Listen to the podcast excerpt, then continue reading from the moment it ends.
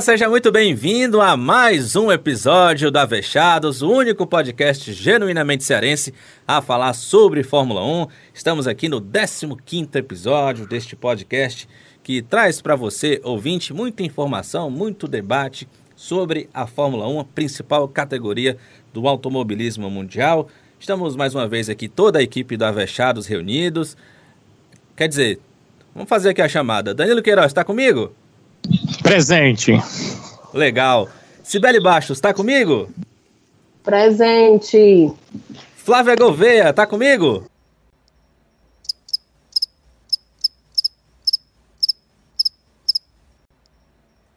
Flavinha furou, hein? Flávia. Furona, viu a bicha? Mais exemplo, é que, mais exemplo. É que ela só, é que ela só participa, Sibeli sabe, em eventos especiais, né? episódios especiais. Hoje não tem Drogovic, hoje não, não tem convidado, hoje né, não é o episódio que ela participa, participe, a Juliane não está conosco, então a Flávia se reserva o direito de apenas em episódios especiais participar aqui do Avechados. Acabar me chama de blogueirinha, rapaz. A quem é a famosinha, hein? Hum. Né? Quem é a Doubt Me Doubt, né? Ora. Não, pessoal, brincadeiras à parte, a Flavinha pediu para se ausentar hoje da, do nosso episódio em razões de atividades extracurriculares, também, co também conhecido como trabalhos de faculdade. Em, si em síntese, sair da faculdade é mais difícil do que entrar. E ela tá tentando sair. É isto. Mas tá dando certo. No próximo episódio, Flavinha tá aqui com a gente de novo, participando aqui do nosso Avechados. Essa semana a gente teve novidades, né? Na, na, verdade, na última semana, o ouvinte que vai acompanhar aqui o nosso episódio vai entender que a gravação dele ocorreu depois do cancelamento de algumas corridas da Fórmula 1. A gente teve o cancelamento do GP do Japão, que desde 1986 tá no calendário, né, Danilo? Mais ou menos por aí. Faz tempo, né? Faz muito tempo. Desde a década de 80, né? Ei, Extremamente tradicional. Tempo, é, durante, do, na, de 86 para cá não faz muito tempo. Não, faz não. Tá na flor da idade. Ah. É, você tá comparando com os eventos na Europa, né? Mas dos eventos fora da Europa tá há muito tempo. E durante muito tempo ele foi o único evento na Ásia. Então é tradicional. Já dá para dizer que é tradicional o Grande Prêmio do Japão. Você é, sabe que ele já foi em Fuji, né? Mas sempre tivemos Quer dizer, durante muito tempo tivemos ininterruptamente o Grande Prêmio do Japão. É uma pena. A pista de Suzuka é uma das preferidas dos pilotos, eles têm suas preferências muito por Spa, mas a pista de Suzuka também tem é, alguns pilotos que a preferem. Muito é, técnica. Quem já jogou no simulador, né, é muito técnica, ela tem retas muito grandes, mas tem também é, curvas é, no final das retas é, a velocidade cai, é, é, é, uma parte de subida e descida, assim como Interlagos também proporciona, então os pilotos gostam muito dessa, dessa aventura, do desafio que a pista de Suzuka proporciona. Durante um, é, nós tivemos muitas pistas novas entrando, né, sabe, Sibeli, mas durante um, um tempo ali da Fórmula 1, é, principalmente final da década de 80, início da década de 90, havia ali os pilotos que é, tinham preferência por Spa, outros por Suzuka, mas o, os dois grupos de pilotos é, é tinham essas duas pistas como duas pistas assim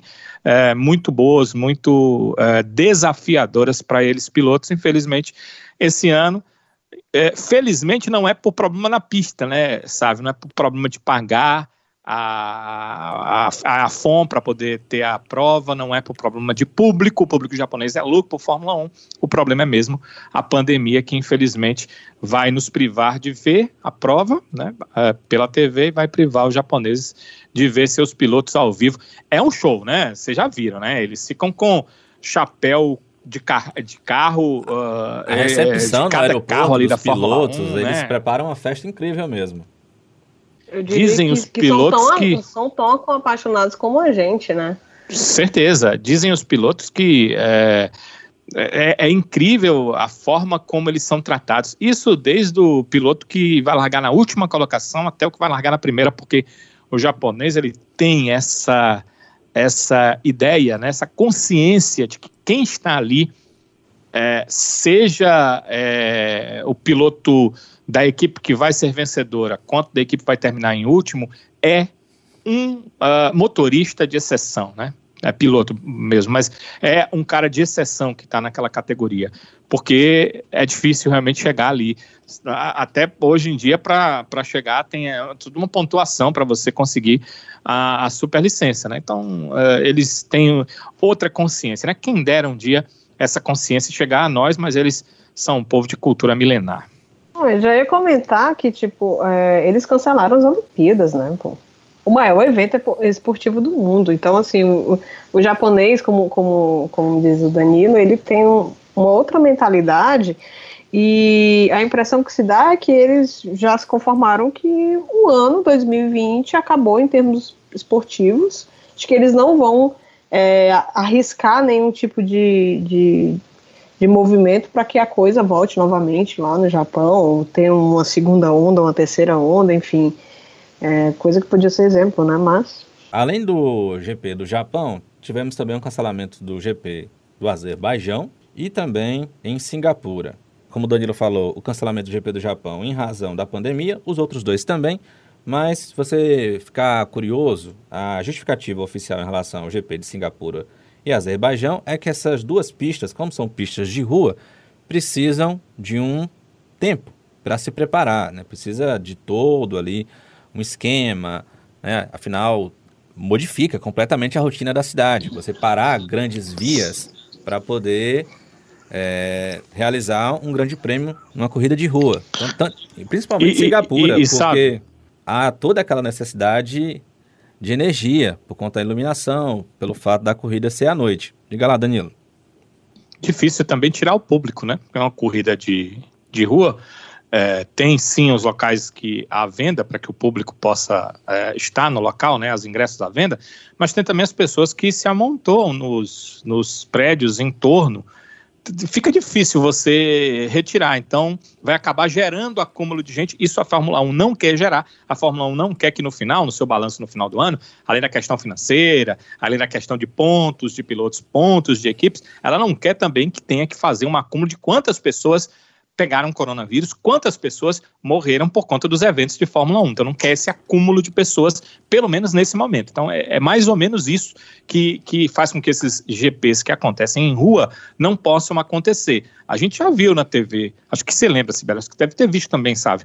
Que o cara, a, a, a câmera lá mostra é, não tem nada a ver com a pista num prédio lá, uma sacada, muita gente, né? Num determinado hotel, uh, que eles já colocam ali a área do restaurante em condição de ver a pista, muita gente. Então, isso não pode acontecer nas pistas de rua exatamente por conta desse acúmulo de pessoas. Tem tudo isso que você falou, sabe, que, que eleva o preço, né? A Libra está pagando para ter essas provas na Europa, elevaria o preço para fazer tudo isso, porque é, não teria público para pagar por isso e ainda teria essa possibilidade do agrupamento de pessoas que nesse momento não é possível e não é só no Brasil, né? É no mundo inteiro.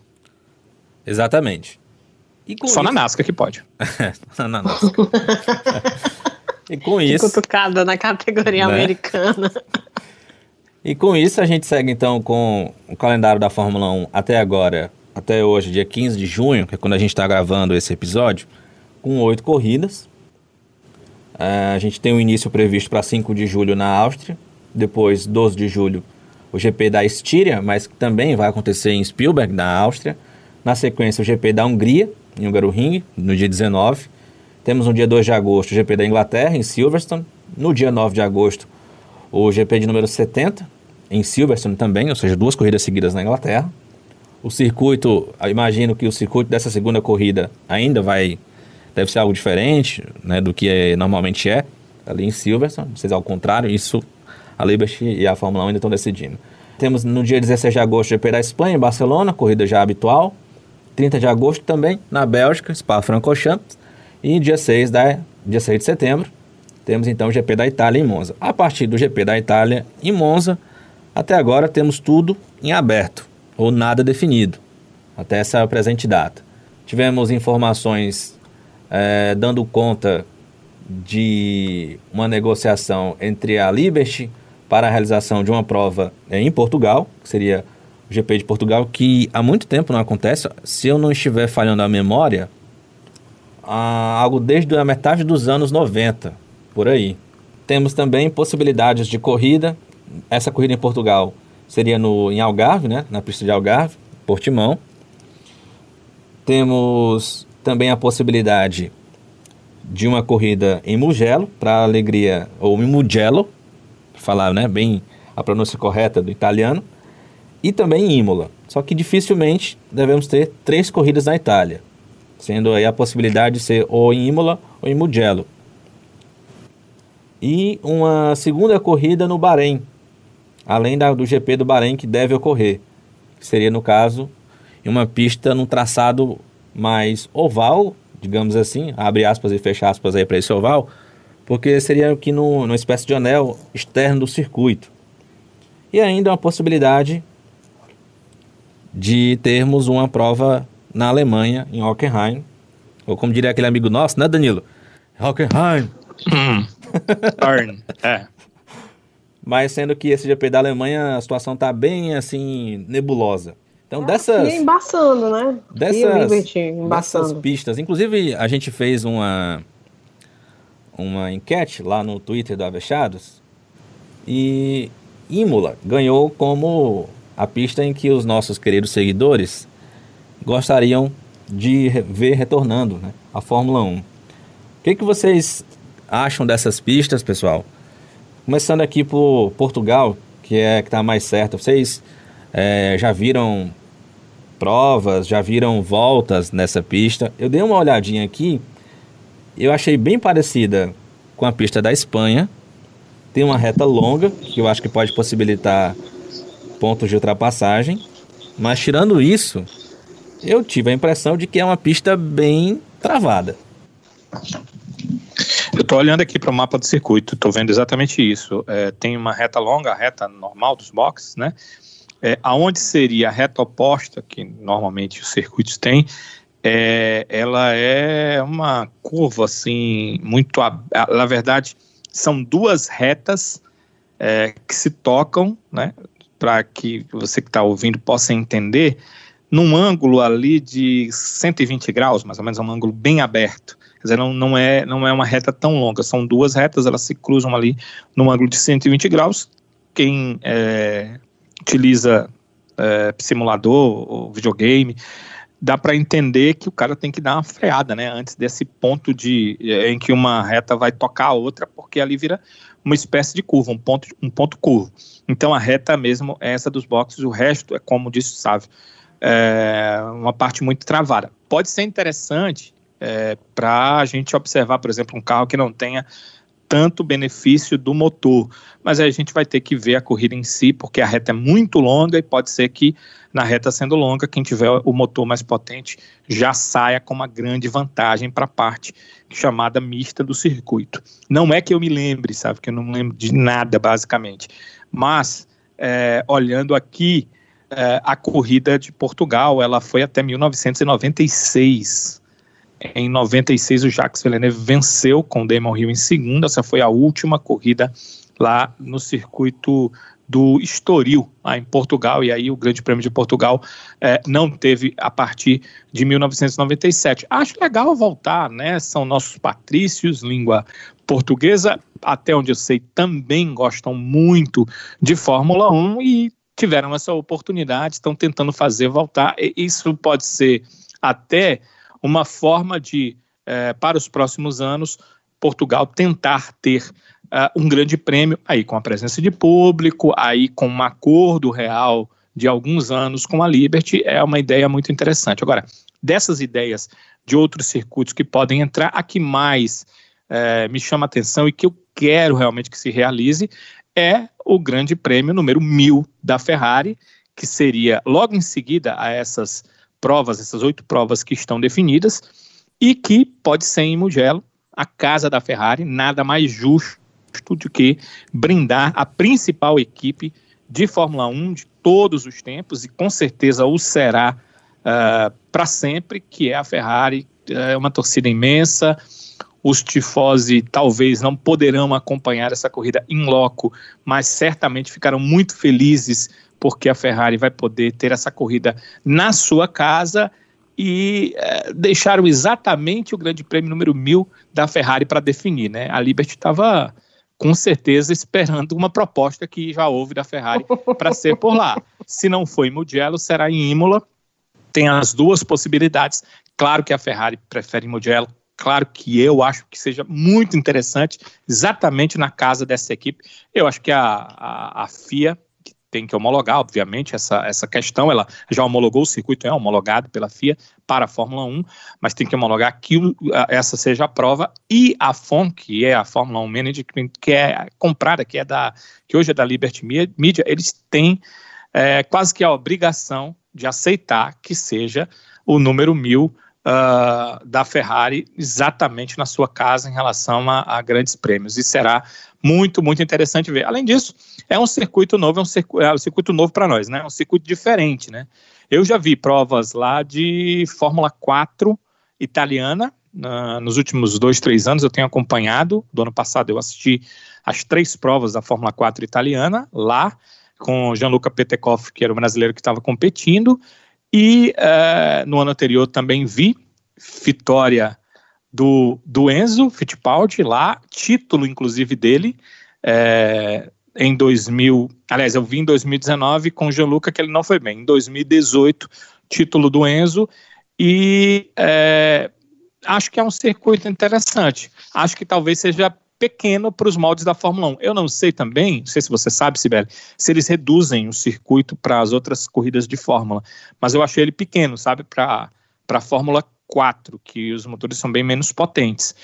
Mas, de qualquer forma, o circuito Interlagos também não é um dos maiores, né? É um dos menores, eu acho que é mais ou menos daquele tamanho ali. Eu estava aqui viajando, assim, tendo inveja da memória de elefante do Danilo.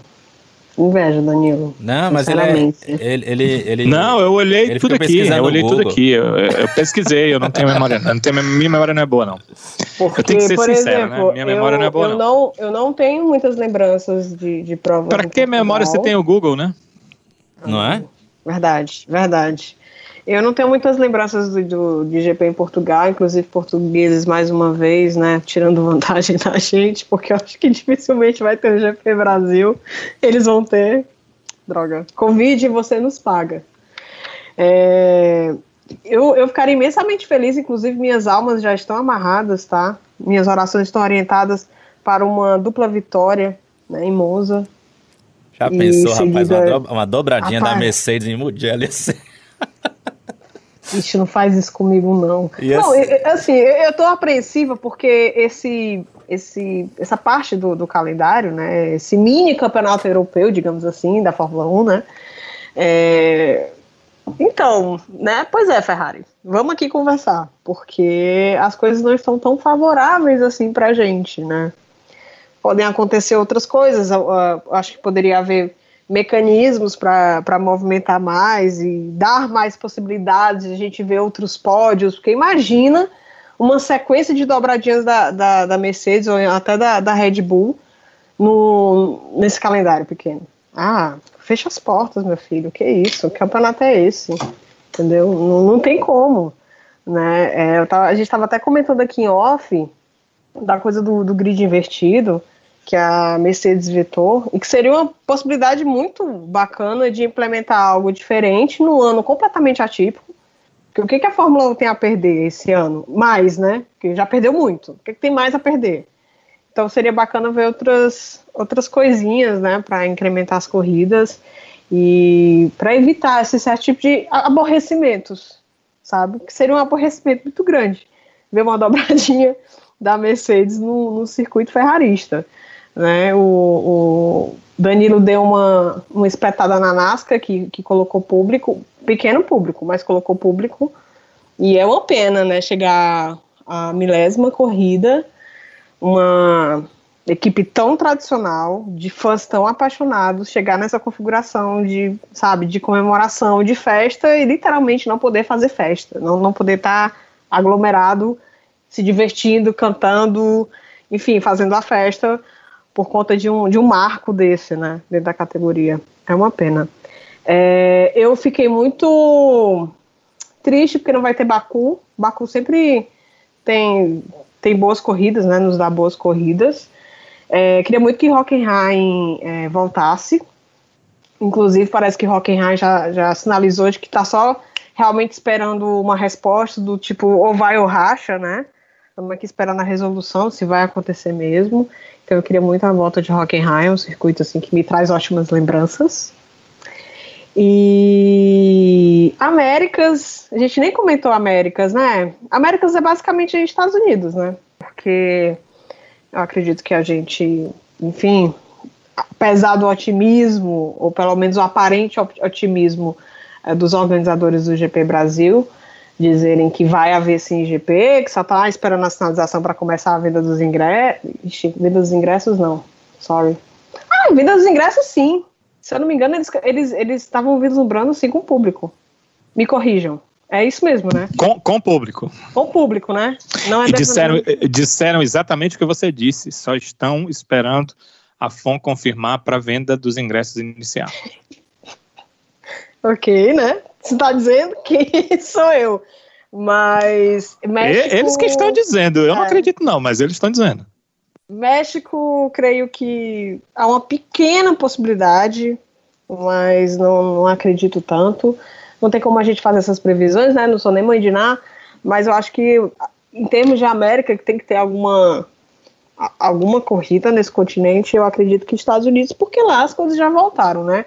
A gente tá com tanta saudade que, gente, eu tô assistindo NASCAR, tô assistindo Indy, até o negócio virtual tô assistindo também. Então, assim, volta logo, pelo amor de Deus. Chega dia 5. Que eu já. Chega, já, já tô. Tô cansado de esperar já. Pois é. A... Imagina eu, né? Sabe que não, não, não, não consegui corrida virtual. Eu, eu tentei, eu tentei mesmo, mas não dá. E corrida antiga, não, né? Porque Ai, Danilo, é, é antigo, Danilo, já passou, tu não assiste então. nem Drive to Survive, Danilo. Isso que eu ia falar. Nem Drive to Survive tu conseguiu? Céu, gente. Pessoas, é. vamos, por favor, a hashtag Danilo assiste Drive to Survive. Subam novamente, porque tá difícil o negócio. Não, eu, eu acho muito Nutelinha. Ai, meu Deus do céu, velho. Aliás, Nutella é delicioso, né? Mas assim. Eu acho, ó. O cara ser um fã Nutella da Fórmula 1, aí não, não, aí não tá dá, não. não dá corridas históricas, aí tu não vai assistir. Tá aí, a corrida Zona Raiz, tu não vai assistir, mas. Gente, agora é o seguinte. Eu assisti na época. Ah, pois é. Desculpa. o lance das, corridas, das corridas históricas, eu acho que vale a pena. Só com um comentário rápido, né? Assim, cada um assiste o que quer, certo? E aí eu respeito muito o Danilo não querer assistir. Porque, primeiro que ele já disse, né? Ele já assistiu. E segundo, que eu acho que essa ideia das corridas antigas estarem sendo revistas, é muito mais de querer apresentar a história da Fórmula 1 para quem chegou na Fórmula 1 agora, para os novos fãs. Entendeu? Porque quem vocês acham que numa, numa era de internet, de YouTube, quem não já pesquisou uma corrida antiga no YouTube desse para ver como foi? Exatamente, pelo menos os melhores momentos. Né? E ainda mais que a, Ju até, a Juliane Serrazoli até participou com a gente mencionou isso no, no episódio, que a Fórmula 1 disponibiliza no canal dela como se fosse assim, um resumão do que foram as temporadas antigas, né? Eu acho que isso tá mais ou menos da, acho que da época do, dos anos 90, metade dos anos 90 para cá. Então o cidadão vai lá, entra no YouTube, pesquisa, é, enfim, resumo temporada 2009. Aí vai ver lá, 2008. Enfim, eu acho que isso eu, eu, é, foi muito mais uma mais. ideia da Fórmula 1 para movimentar os fãs e trazer para os fãs novos uma atração a mais. Só isso. Concordo, sabe? E, inclusive, sabe, nos últimos anos, com a, com a entrada da Liberty, principalmente o ano passado, né? Porque ano passado teve umas coisas interessantes na temporada, né? A forma de ser do Lando Norris, ele trouxe um público jovem para a Fórmula 1. Apesar de ser jovem o Verstappen, ele age às vezes de uma forma como um cara tão turrão que ele não consegue atrair esse público que o Norris, que não vence corrida, consegue atrair. O Carlos Sainz, com a forma dele ser, e o Ricardo, que já está nos seus 30 anos, já não é um garotinho, também é um dos preferidos do público jovem. Então, a, a Fórmula 1 conseguiu trazer isso, Né? Ela pegou o Bernie Ecclestone na, na época em que comprou e colocou ele ali como rainha da Inglaterra, deu um título honorário, ele nem aceitou, porque precisava tirá-lo, porque ele era um cara que estava cerceando esse público jovem de vir para a Fórmula 1. Principalmente ano passado, por conta de tudo que eu disse e por conta de todas as liberdades que a, a, a, a FON deu, né? Para você ter uma ideia, é, é, eu estou falando de liberdades, eu sei que você e a Sibeli sabe, sabem quais, quais são, mas o público talvez não, não saiba. Para vocês terem uma ideia, o piloto não poderia, com seu celular, gravar uma situação dele de paddock, porque aquilo era a imagem da FOM. Estava no contrato com as equipes de Fórmula 1 que repassavam, refaziam esses contratos nos contratos dos pilotos. Os pilotos não podiam fazer uma selfie no carro, uh, num dia de teste, porque aquilo ali era de propriedade exclusiva da Fórmula 1 Management. Então, não poderia. Então, essas liberdades que foram dadas, há, há, há hoje é, vídeos no Twitter da prova. Durante a prova, você vê vídeos de, de ultrapassagens que foram feitas lá atrás, vídeos, às vezes, que não foram para a TV e que são colocados pós-corrida no, uh, no, no, nos perfis oficiais no próprio YouTube. Então, isso atraiu esse público, que não era um público de ficar duas horas na TV para assistir Fórmula 1, mas que começou a gostar das brincadeiras, que começou a ser atraído pela Fórmula 1. E a FOM percebeu o seguinte: vou passar o 2020, que ela nem sabia que, que ia ser possível fazer essas oito corridas que agora estão pré-definidas, vou passar o 2020 sem exibir corrida e esse público vai embora. Com certeza iria embora. Seria muito difícil rejuntar esse público, juntar novamente ao final de 2020 ou em 2020. Ela começou a jogar essas corridas. Tem uma outra questão, que é o seguinte: é, a Fórmula 1 tem a sua TV, né? A TV Pro, a TV Pro, ela não está disponível para o Brasil, porque a, o contrato com a Rede Globo não deixava, mas um contrato que termina em 2020 e em 2021 ela estará em condição de é, ser assinada no Brasil. Mas tem a F1 TV Access que tem a condição eu sou assinante da, da, do cronômetro da Fórmula 1, né, aquela parte do cronômetro com detalhes, todo mundo pode ir lá e ver o cronômetro da Fórmula 1, graças a Liberty, né, porque com o Bernie não podia, só no computador, não podia no celular. Agora você pode, você baixa o aplicativo da Fórmula 1, vai lá e vai ver a cronometragem. Só que você vê o básico da cronometragem, por exemplo, é, tracinho verde quando o piloto fez a, o melhor setor dele, tracinho é, roxo quando fez é, o melhor setor de todos. Quem assina vê o tempo exato. E eu vou dizer mais para vocês: o tempo lá sai antes do tempo da TV. Ele é um pouquinho mais rápido do que a imagem na TV, que vai ter que fazer alguns saltos de satélite para chegar na casa da gente. Então, é antes. Quem assina tem direito à TV da Fórmula 1. Pode assistir todas as corridas que estão lá. Então, é, se eu tiver interesse, eu vou lá. Já até voltei em algumas corridas que eu gostaria de ver e vi. E as corridas atuais, desde ano passado, você pode assisti-las dentro do cockpit do piloto, né? Eu já vi largadas aí no cockpit do primeiro ao último piloto, que é bem interessante de ver. Claro, corridas que aconteceram há pouco tempo, né? A corrida acontece no domingo, com três dias eu tenho ela liberada, na quarta-feira ela está liberada para mim. Então eu vou lá e assisto como é que foi a largada, do ponto de vista dos pilotos que bateram, como é que foi aquilo e tal. É muito interessante de ver, até para um dia fazer um comentário e tal. Então tem essa questão também. Essas corridas, é, eu concordo com o Sábio, foram colocadas muito para que os jovens possam ver essa Fórmula 1, o, o, quanto ela é histórica, como ela é, que ela proporcionou já grandes corridas e tem proporcionado e vai continuar proporcionando, e quais são essas corridas, e aí o público pode olhar, principalmente esse público jovem que não teve acesso a isso e que eles não querem que se afaste da Fórmula 1, que eu acho que também é muito importante. Sabe, eu tenho percebido, Sibeli, também, que garotos de 16, 17, 18, 19 anos estão começando a se interessar pela categoria. Antes, quando a gente falava, eles achavam que isso era uma tremenda besteira, né? Mas começaram a se interessar, começaram a ter esse interesse pela categoria novamente, acho que nos últimos dois anos. Vala, gente, como vocês são, pois eu adoro, adoro ficar revendo. Inclusive, na, na última semana, a Fórmula 1 estava atrasando o início da transmissão. Olha aí, a pontualidade vindo de brasileiro, quem diria? E eu adoro. Eu tô, acho que é porque eu tô tão sedenta, com tanta saudade de ver corrida, que, como eu falei, eu tô vendo o Indy, tô vendo o NASCAR, Tô vendo até as corridas virtuais, inclusive beijos, minha coach de corridas virtuais, Flavinha. Eu não vou falar nada sobre isso, Flavinha, porque eu não tô com a, com a tua assessoria aqui, aí eu fico meio coisado de falar alguma coisa.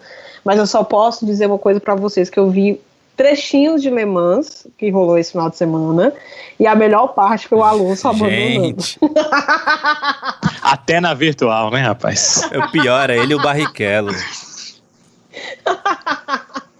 Cara, o Singapura Gate, ele acabou com o Alonso, né? Ai, meu Deus, foi lindo, foi lindo. Depois, da, daquela, depois daquela vitória que criaram para ele, ele não conseguiu o título, ele não consegue mais absolutamente nada, né? Que incrível, né? Incrível isso, né? Uma coisa, inclusive, voltando lá para 2008, para mim, aquela temporada é, é uma das maiores rusgas que vão ficar, uma das maiores rusgas que vai ficar, ou que vão ficar, os dois concordam, né? É, são possíveis, é, na história da Fórmula 1. Por quê? Como é que uma prova daquela não foi anulada? Nunca foi anulada. Alonso continua com aquela vitória naquela prova que foi um esquema que todo mundo viu, teve gente punida, Uma mas a prova não foi passadas de pano que eu vi da FIA. Ridículo, não é, sabe? Eu, eu até hoje não consigo entender. E eu sei que, é, do ponto de vista do campeonato, se a prova fosse anulada, o Hamilton perderia o título, né? Eu acho que é aquele tipo de coisa. Não para nem quando o piloto morre, ainda mais quando ele, que ele trapaceia.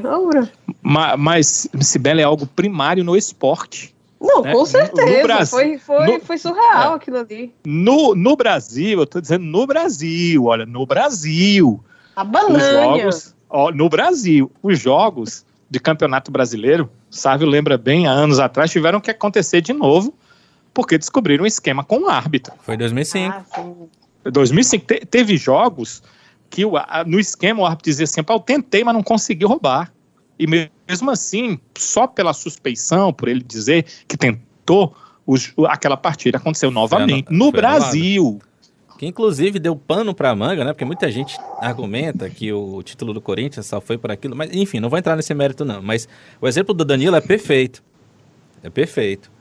Aquela corrida mas eu, eu, penso o seguinte, viu, Danilo? Aquela corrida deveria de fato ter sido anulada, mas eu acho que a, a FIA não faz isso por justamente não querer mexer no, no covil de cobras. Mundial, né?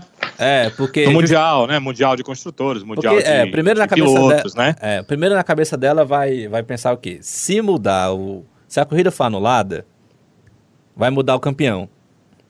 Você vai tirar... Mudaria, né? Mudaria sim.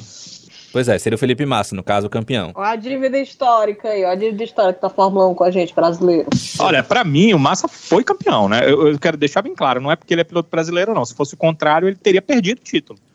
Ele foi campeão. E o Hamilton não teve culpa de nada com, o negócio. Mas aquela coisa. Como é que. Eu, eu não concebo, cara, porque é o seguinte: é um esporte que eu, que eu amo. Então, quando você gosta de uma coisa, você quer que ela seja o mais perfeita possível como é que é, os caras que mandam no esporte, que eu tanto admiro, deixam ocorrer uma coisa dessa e não mostram, olha, aconteceu, mas não teve nada a ver conosco. Tanto não teve que aquilo ali foi anulado. Não existiu aquilo ali. Aquilo ali fica a, a, com seu Briatore, fica com seu Alonso, fica com é, seu Nelson Piquet, com quem cometeu ilícito. A gente não compactua, mas quando eu deixo aquilo valer pontos para o campeonato. Como é que eu sei que é um esquema e continua valendo ponto para o campeonato? O Com esquema. Certeza. Surreal. Eu não, eu não consigo. Eu, eu, eu, eu, tento entender ainda, mas. É, Zero é, é, não, não dá para entender. Acho que não, tem o é que entender, Daniel. É isso Vai mesmo. contra os valores que o que esporte traz, o tem como mensagem para, enfim, a gente, todas as pessoas. Né? O esporte ele, ele, ele, ele não, não condiz com esse tipo de, de atitude. Então, assim, é, é um episódio extremamente triste, para mim um dos mais tristes da história da Fórmula 1, que infelizmente não aconteceu, ninguém vai voltar atrás, enfim, dificilmente as coisas vão mudar. E infelizmente a gente tem aí o nosso esporte querido manchado por um por algo completamente surreal e surreal, não tem outra palavra para mim, surreal.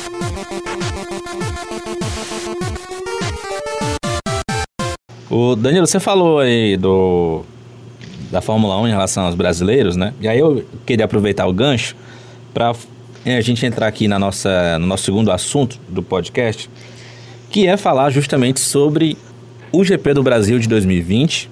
Essa indefinição do calendário coloca em xeque, em dúvida, a realização do Grande Prêmio do Brasil. Primeiro pela situação da pandemia, do coronavírus, que até agora a gente não tem ideia de como é que vai estar em outubro, novembro a previsão inicial de quando ocorreria o GP do Brasil em São Paulo.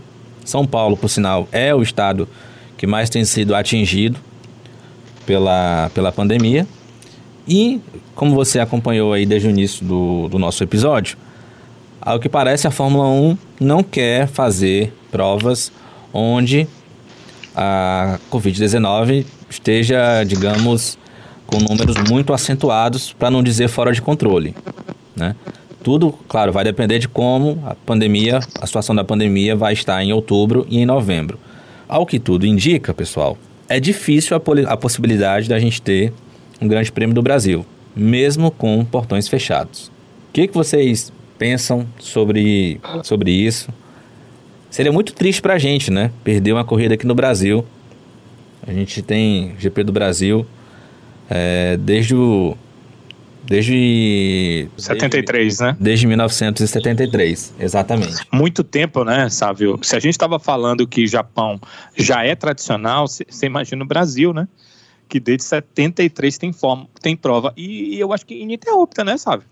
É, ininterrupta. Tivemos é, alternância, né, entre Interlagos... Autódromos. E Jacaré... Jacar... Oh, quase não sai, ó. Jacarepaguá. A, a Gostaria minha... muito de ter conhecido, viu, Jacarepaguá. Lá na Baixa da Égua, pode dizer assim, lá na Baixa da Égua, que é longe, viu? É, é como se... A galera que mora, desculpa a galera que mora em Jacarepaguá, sorry. É lá onde o vento faz a curva, não? Ah, Maria, menina, a curva até é longe. Deodoro é mais perto?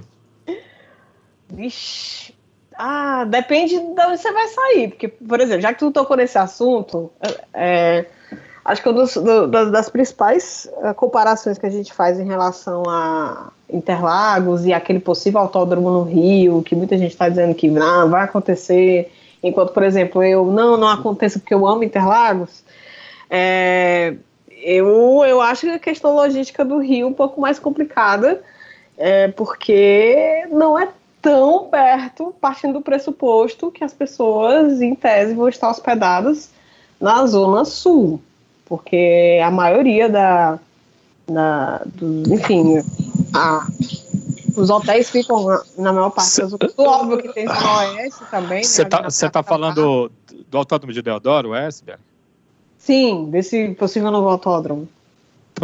Com 12 hotéis entre quatro, entre três e cinco estrelas construído no complexo Lá, do autódromo. Né? Ah, pô, e aí são outros 500, né? Porque é, já é perto, por exemplo, ali é uma região que pegou a Brasília e já está no Galeão. Então, é, é relativamente, entre aspas, relativamente próximo do, do, do, aeroporto internacional, né? Mas se realmente isso acontecer, ótimo, porque em termos de deslocamento, não, eu acho muito mais complicado do que Interlagos, por exemplo em termos de tempo. Eu tô falando aqui tempo no sentido de transporte público, né? Não tô falando quem, quem vai de, de, de carro ou então outro transporte particular. Mas em termos de deslocamento, eu acho o Rio mais complicado, logicamente falando, em termos de distância, é, do que Interlagos, sinceramente. Né? Mas, assim, é, a possibilidade de não acontecer o GP Brasil, eu já venho me preparando psicologicamente. Eu lembro que quando eles reprisaram a corrida do ano passado, eu percebi que eu não estava tão preparado assim para dizer que esse ano não vou. Uh, eu não duvido nada, né? Já que o organizador, como eu falei anteriormente, o organizador falou que ia ter público, eu não duvido nada, porque, por exemplo, hoje eu tive que ir ao médico e eu não podia mais adiar essa ida. E, gente, aqui tá normal. As pessoas, é, em tese, a gente está no grau 1 de flexibilização, mas a cidade parece que tá normal. Todo mundo tá fazendo as coisas normal. Né? Então, eu imagino daqui para novembro como é que não deve estar. Tá. Entende? Eu acho que de uma certa forma parece que as pessoas jogaram a toalha e se cansaram realmente de fato disso e tá no tipo, vamos ver no que é que vai dar, entendeu?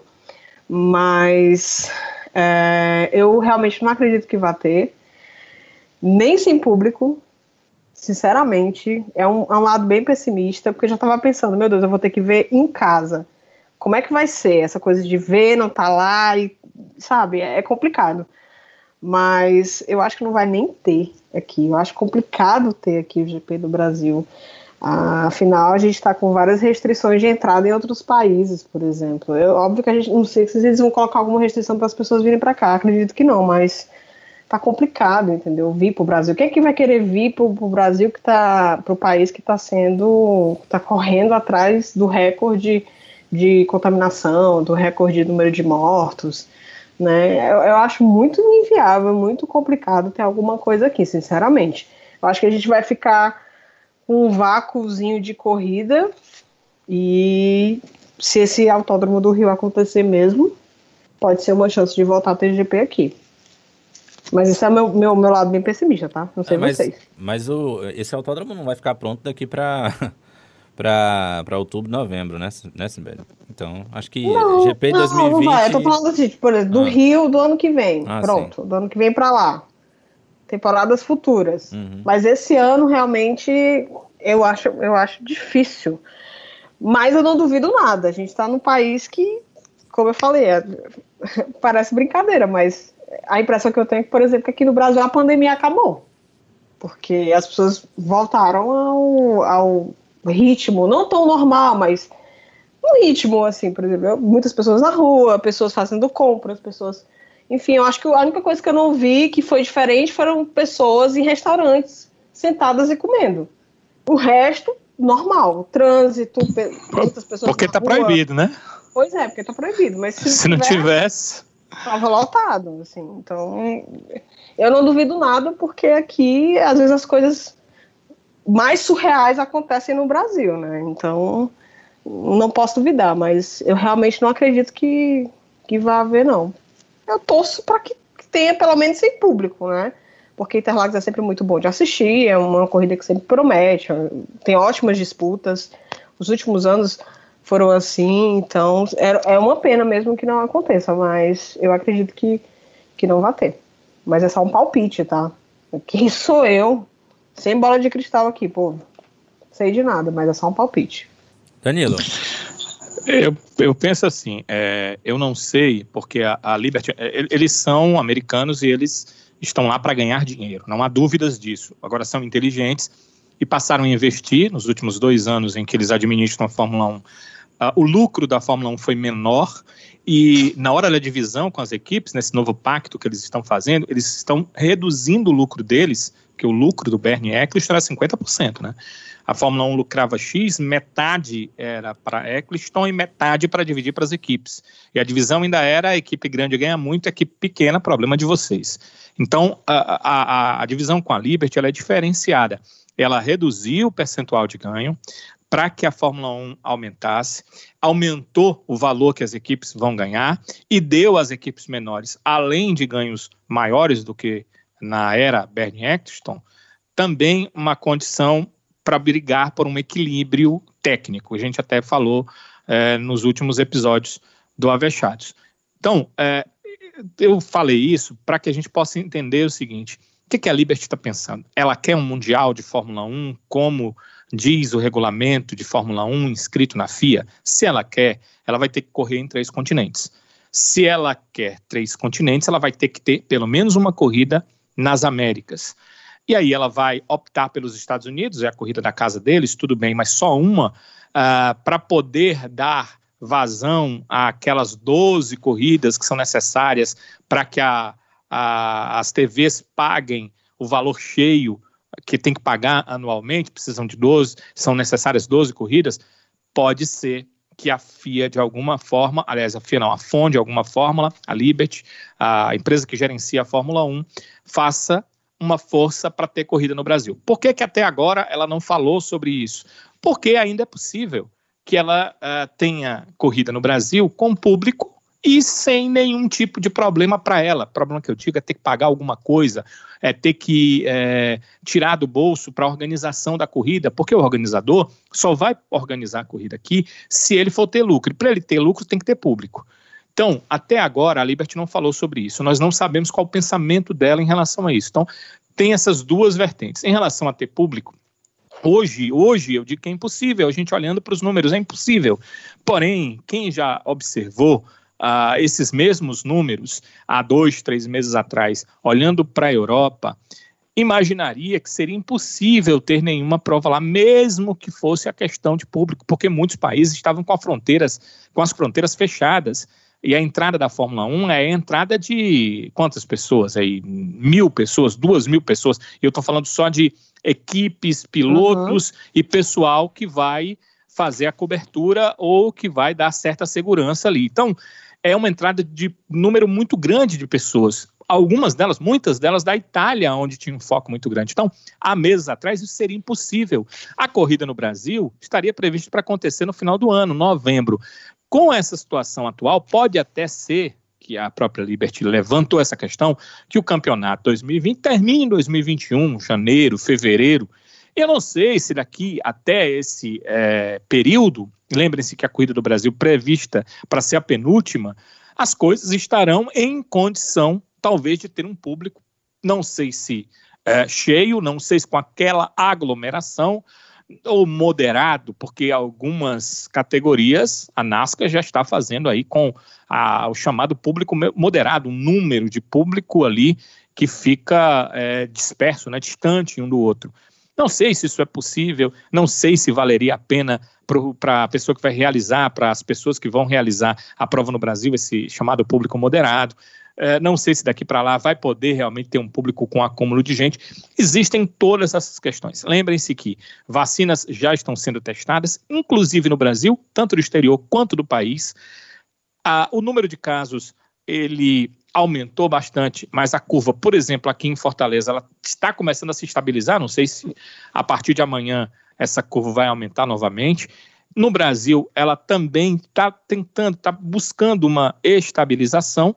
E isso pode mudar como mudou na Europa, como mudou em outros países. Então a gente é difícil a gente pensar uh, um prognóstico, e nós estamos no começo de junho, pensando em daqui a quatro meses, pensando em daqui a cinco meses, pensando em o ano que vem, porque pode ser que essa Fórmula 1 2020 só termine em janeiro ou fevereiro, como a Liberty mesmo dá a impressão de que se isso for necessário, ela vai abrir o leque para que isso possa acontecer. Então é difícil ver isso. O que dá para ver é o seguinte: hoje não dá para ter corrida de jeito nenhum nem com público, nem sem público, porque a situação do Brasil ainda é muito perigosa para quem vem para cá e que vai passar por todos esses países para chegar aqui é uma situação complicada. Eu também não sei até que ponto a Liberty iria querer uma corrida no Brasil sem público, onde ela vai ter que pagar para tê-la. Ela pode fazer isso com os Estados Unidos e depois com o México, que é ali pertinho, né? E aí teria uma, um segundo continente. Aí ela passaria para uma corrida na Ásia. A Abu Dhabi já disse que quer corrida, público sem público, não está nem aí, eles querem corrida lá de qualquer forma. E então formariam os né? três continentes. E eles pagam, exato. E eles pagam. Né? Exato. É. Pode, pode até ser que é, é, árabe não é bobo, não, né, Sibeli? Pode até ser é. que não pague a cota, né? Poxa, eu não tenho, eu não tenho nem público, eu vou, não vou pagar cota. No meu turismo, né, que é uma das coisas que eles puxam muito, né? O turismo não vai me ajudar em nada. Então, não vou pagar cota, mas vou organizar a corrida. Você não vai precisar pagar como se pagou para a organização nas corridas na Europa, em Silverstone, por exemplo. É, e todas essas outras que foram citadas, eu digo em Silverstone porque, pelo que eu li, é a que a organização é mais cara, é a Liberty que está bancando. Eh, e lá no, no, uh, na Ásia não teria essa necessidade. Então teria três continentes, teria aí no mínimo 12 corridas, e aí estaria tudo estabilizado.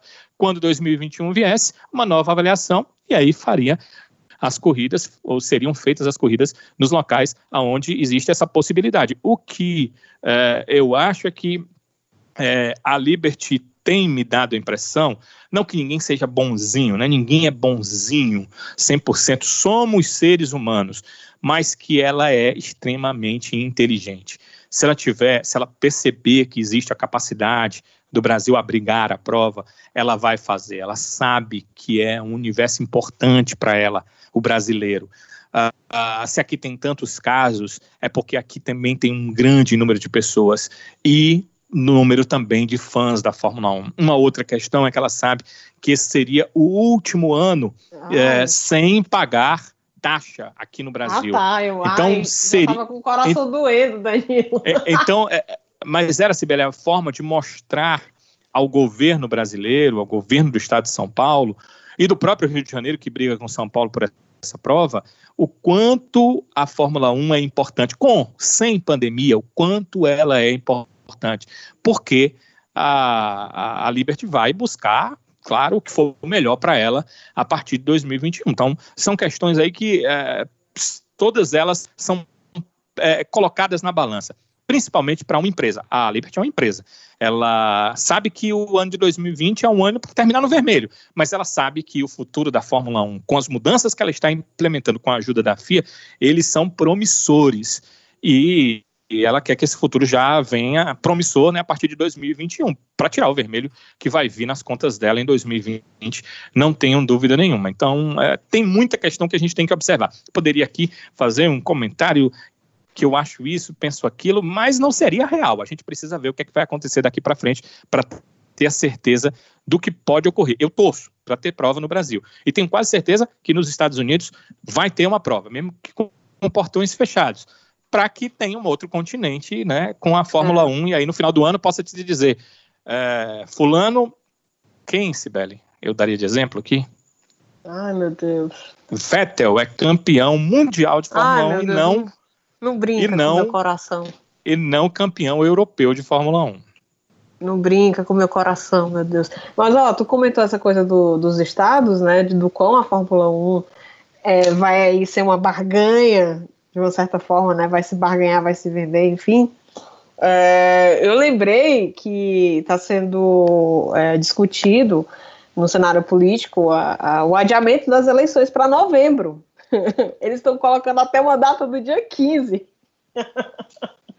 do, do, do, do, turno, né? Então, assim, tu imagina é, quem, quem, vai concorrer ali né, entre as cidades de Rio e São Paulo nessas eleições, é, o quão Fórmula 1 vai entrar numa pauta no sentido de dizer assim, olha, eu vou, é, sei lá.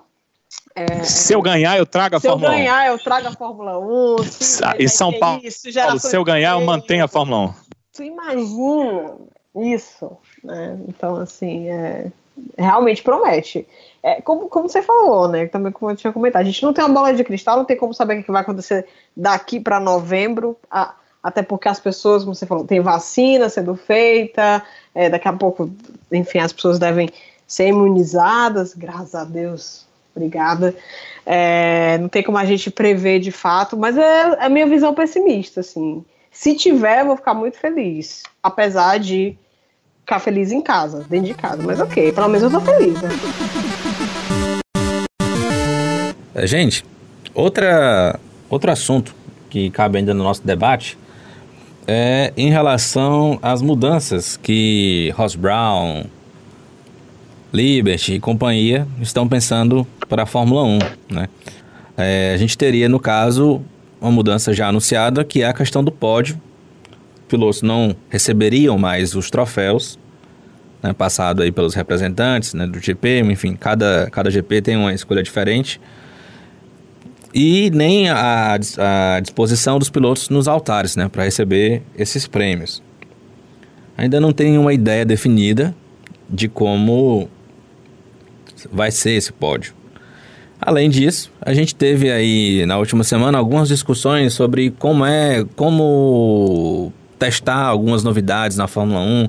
Sibeli até citou no começo do episódio a questão do grid invertido, da classificação, isso chegou a ser discutido e também não foi para frente.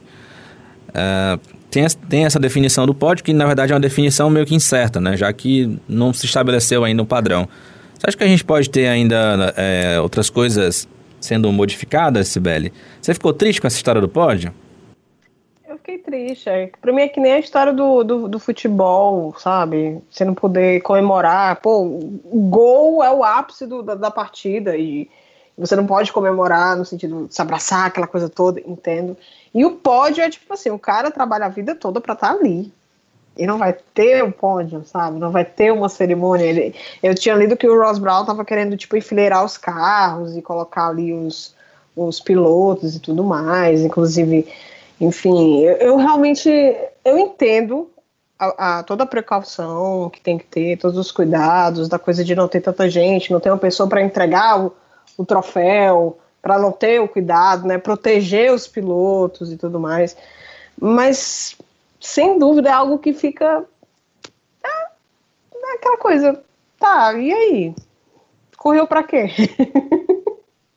Ganhou, mas não tá no, no, lugar mais alto do pódio. Eu acho o pódio é muito representativo.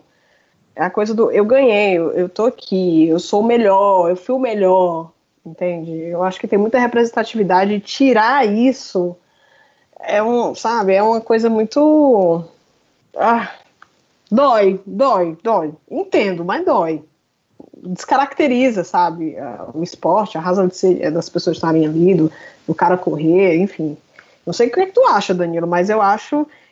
Eu lamento, eu fico triste, realmente. Eu acho que deveriam pensar em outro formato, num, numa forma que pudesse ter uma cerimônia de pódio com menos pessoas possíveis, entende? É, se eles conseguem se organizar dentro dos, dos, dos paddocks, né? Inclusive eles estão fazendo rodízio, né? De não é todo mundo que vai da equipe para determinado é, determinada corrida para ter menos gente. Acho que pode funcionar numa coisa assim desse tipo, sabe? Entendo que tem que ter uma precaução, afinal é, o vírus ele né, ele se passa, digamos assim, pelo realmente contato e, e é complicado não ter o pódio. Para mim a cerimônia é o ápice né, do, da, da, coisa toda. Eu fechar com chave de ouro. É tipo a Globo, né? Você tá assistindo aqui a corrida, de boa na TV, a Globo vai pá e fecha o pódio. É, fica, ah. é o meme perfeito. É tipo assim, como assim? Eu vou ter que ligar o PC, então ir pra internet pra ver. Tá entendendo? É tipo, é, é anticlímax total, é anticlímax total. A culpa é sua, você não compra Smart TV? Mas é que ainda tenho que Ai, sabe, ainda tem que. Ah, deixa tudo lá, transmite logo tudo uma vez, entende? Até tem é, uma é, mas é um anticlímax, é total. É, é eu penso, penso que não transmitir o pódio é terrível, mas pior realmente é não ter, né?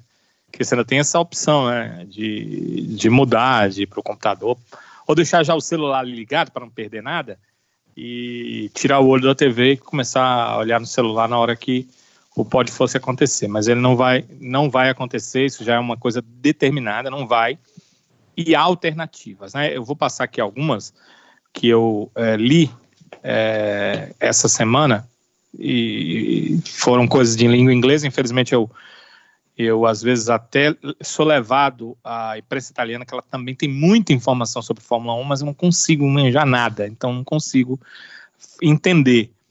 É, tenho que para o tradutor, às vezes vocês sabem que tradutor não é, é ao pé da letra, você não é, perde é. muitas vezes o sentido, né? Mas uhum. é, a BBC colocou que é, uma das fórmulas que a Liberty estuda é o seguinte: ela fa fa vai fazer três cabines diferentes para terceiro, segundo e primeiro colocados. É, colocaria a taça das colocações lá é, uma pessoa é, totalmente imunizada, com luvas, é, com máscara e tal, levaria essas taças é, para o local e os pilotos, ao terminar, eles serão entrevistados, pelo menos desse ponto de vista, a informação que veio, serão entrevistados ainda na pista. Haverá aquela entrevista é, que o carro é colocado ali ao lado da pista, né?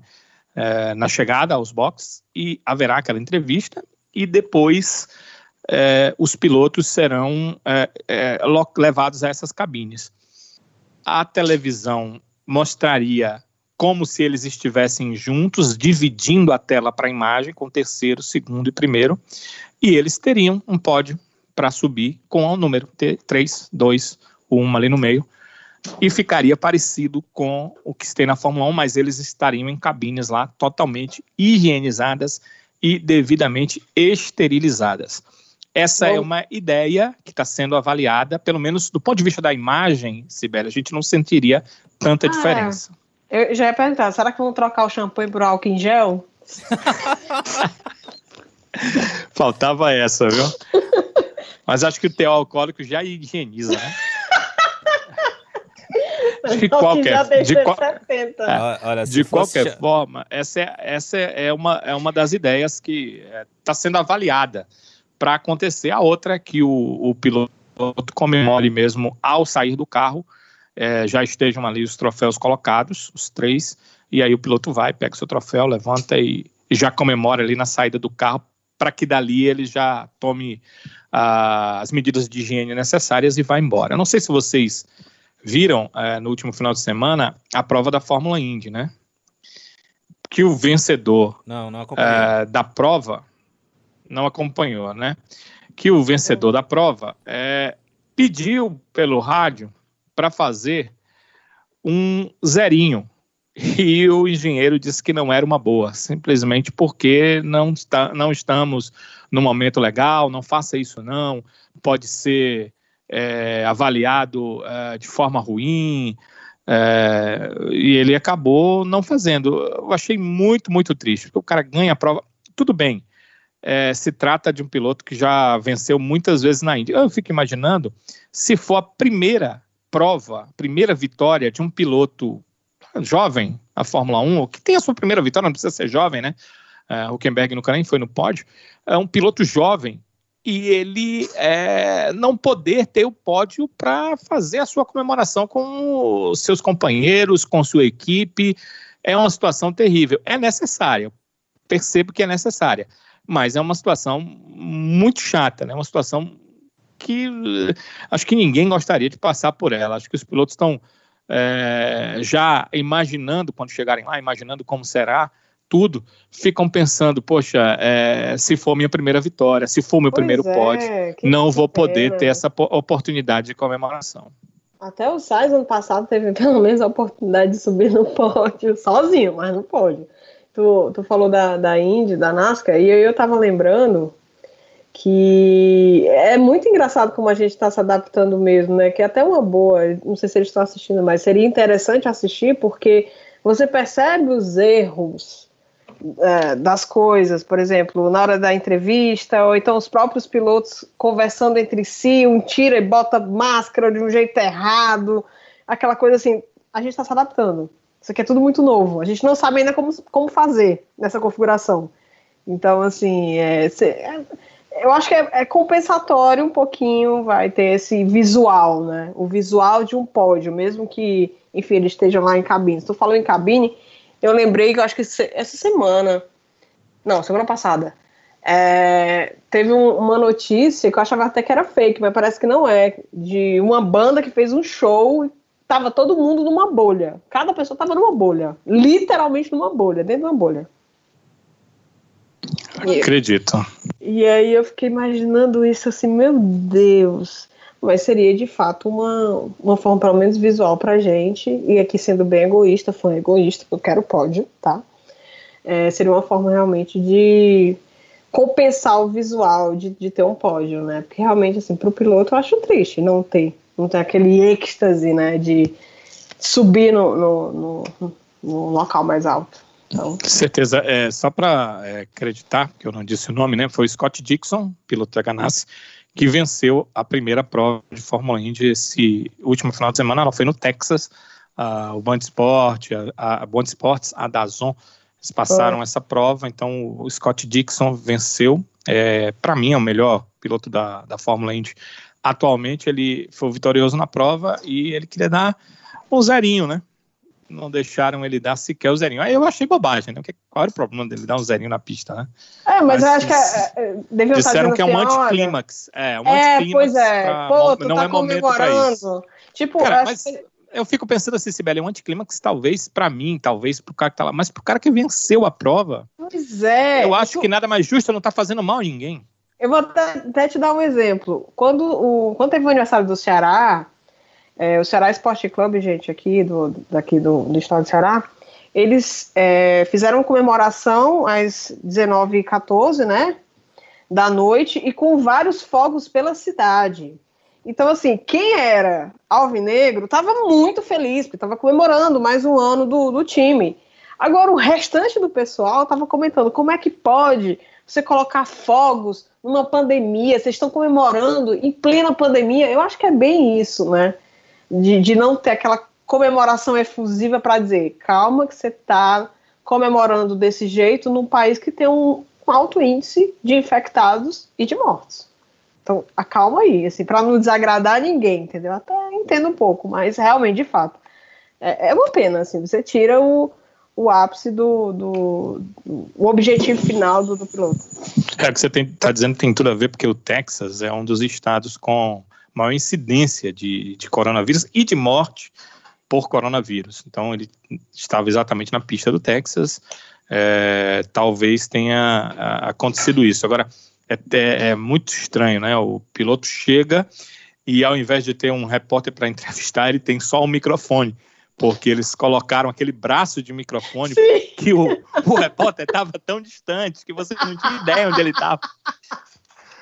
Aí ficou só aquele microfone ali na boca do piloto e ele falando Ai, sobre. Foi, é, é, é, realmente estranho, né? Essas coisas é, que, que estão acontecendo, elas são tão diferentes do mundo real que a gente vivia até 2019 que a gente fica olhando e, e, e, e, estranhando as coisas, né? Você imaginou, o piloto chega ali, ele, ao invés de, de, de ter um repórter e, um monte de gente da equipe para abraçá-lo, ele é. tem apenas um, um, um, braço mecânico que chega lá com o microfone para o piloto poder falar, né? É, é, realmente é estranho.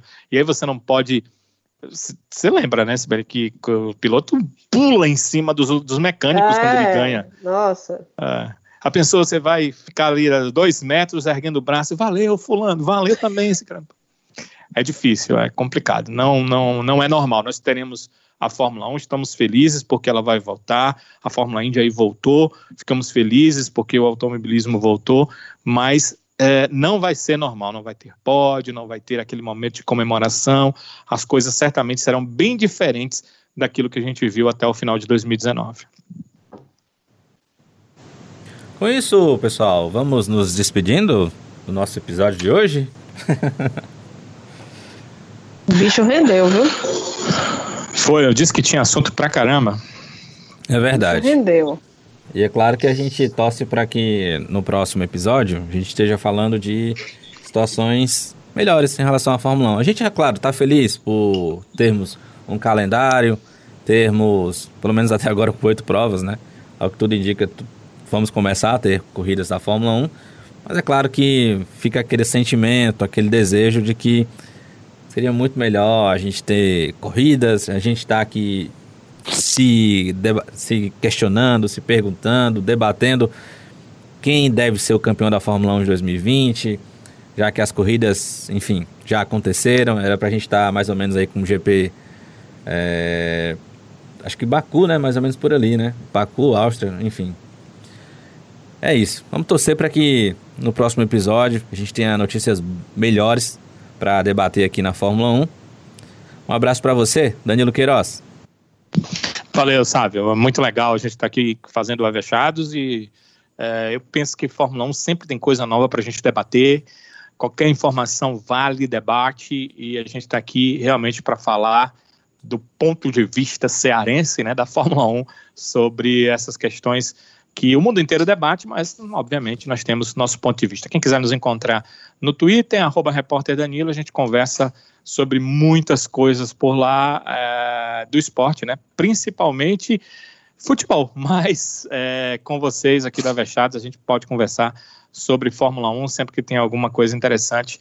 A gente está postando lá também para é, é, falar sobre a Fórmula 1 e sobre o Avechados também, porque é aqui que a gente debate aquela coisa do coração mesmo, né? Que a Fórmula 1 está no coração de todos nós que fazemos aqui o Avechados. Um abraço, Sávio, um abraço, Sibeli, até o próximo Avechados. Valeu, Danilão. Um abraço, Sibeli, até a próxima. Um abraço, foi ótimo. Foi sempre muito bom estar com vocês, sempre muito bom mesmo. É, eu espero que no próximo episódio a gente realmente esteja falando de coisas mais amenas, boas notícias, a despeito de todo o meu pessimismo, mas eu acho que vai dar bom sim. No fundo, no fundo, fundo, fundo, entendeu? Eu tô muito feliz pela, pelo retorno, pelas datas, né? Pela perspectiva de ter pelo menos oito corridas, né? No ano que a gente não teve praticamente nada. É, e é isso. Quem quiser me encontrar no Twitter, tô lá como Bebastos, B-E-H Bastos, sigam lá e podem falar comigo de boa, sou muito tranquila. Legal. Um abraço, Flavinha. Até a próxima. Tchau!